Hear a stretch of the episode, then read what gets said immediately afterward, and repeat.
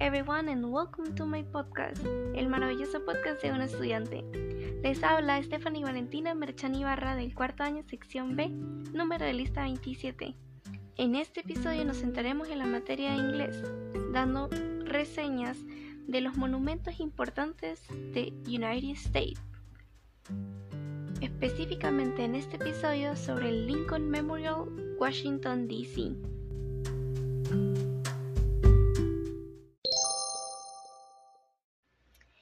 monumento a Lincoln se está situado en uno de los extremos horizontales del National Mall de Washington, D.C. en Estados Unidos. Es un monumento conmemorativo creado para honrar la memoria del presidente Abraham Lincoln. El edificio tiene forma de templo griego dórico y una gran escultura de Abraham Lincoln sentado. A su vez, contiene inscripciones de dos conocidos discursos de Lincoln. Al igual que otros monumentos del National Mall, el monumento a Lincoln está administrado por el Servicio Nacional de Parques de Estados Unidos bajo el grupo de parques del National Mall y Monumentos. El monumento a Lincoln se unió a la lista de Registro Nacional de Sitios Históricos el 15 de octubre de 1966. Ahora yo, su locutora Stephanie Merchant, les daré una breve descripción de este monumento, pero en el idioma inglés. A su vez, identificaremos si hay cognates en false cognates. Lincoln Memorial, Washington, D.C. Rising above the reflecting pool like a great temple. This elegant landmark was finished in 1922 and was built as a tribute to Abraham Lincoln, the 16th President of the United States. Inside, a large central chamber contains an imposing statue of the late president himself, while murals are intended to depict principles such as liberty and unity. The monument stands proud at the western end of Washington, D.C. National Mall.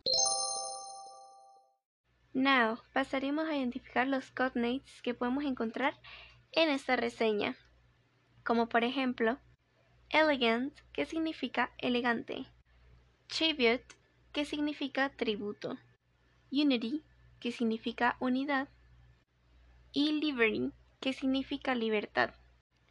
De la misma forma podemos encontrar algunos false cognates, como lo son large, que suena como largo pero significa grande.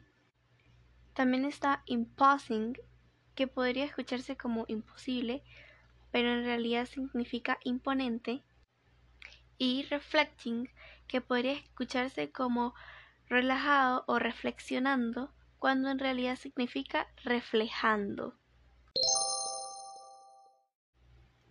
Wow guys, eso fue todo por el episodio de hoy. Realmente fue una muy bonita experiencia que me gustó compartir con ustedes de poder investigar, utilizar esta herramienta de internet para buscar información sobre lugares turísticos, como en este caso el Lincoln Memorial, que es un monumento de Estados Unidos, y poder encontrar información que realmente nos interese. En este caso a mí me interesan las leyendas que hay de los sitios, como por ejemplo el creador de la estatua de Lincoln, él usaba lenguaje de señas e inconscientemente, con, usando lenguaje de señas, hizo que las manos de Lincoln tuvieran las iniciales de él.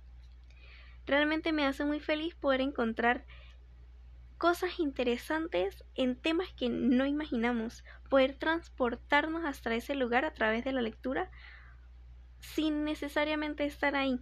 Los invito a ustedes oyentes, oyentes de que hagan esto porque realmente vale la pena.